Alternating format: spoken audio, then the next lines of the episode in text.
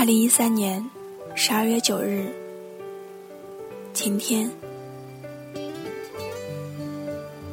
最近雾霾很严重，天气也突然冷了起来，大黑山的妖风也终于开始呼啸了。好久没看书，发现自己的词汇量和说话水平下降了好多，于是又拿起书本来看了。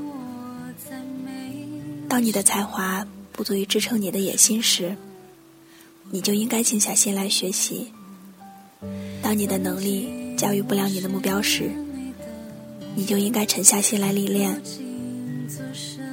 无论是为了我，还是为了要追随你的明天，我都会向更优秀的自己努力。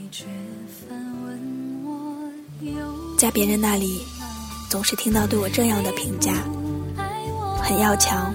有能力，女强人。可是，我最向往的是相夫教子的生活，对未来也没有很大的追求。只要有家有阳光，粗茶淡饭，偶尔浪漫就足够了。当然，如果还有你，我的幸福就是完美的。光哥说：“你有领导者的能力。”没有领导者的性格，因为你太善良，总是要顾虑到所有人的感受，所以有时候会有一点不够果断。其实你到底是怎样性格的一个人，我根本就不知道，因为我从来不了解真正的你，只能靠听说和揣测去描绘出我心中的你。你在感情上大概是笨拙的吧？因为有次吃饭说到我水果过敏的事儿，你问我对芒果过不过敏，朋友开玩笑的说：“干什么那么关心人家？你要干嘛啊？”你却突然语塞，什么话也没有说，让大家对你一顿嘲笑。你面对女生应该也是像个木头吧？听一个学弟说。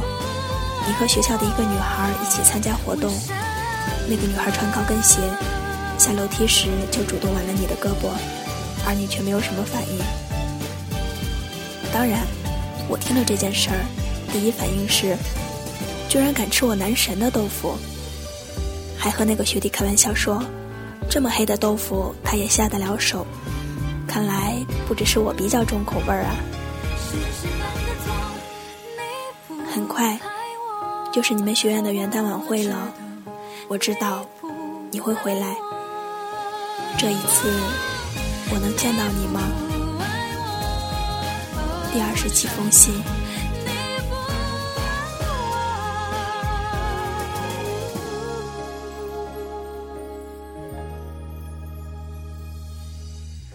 你总是习惯沉默，仿佛沉默。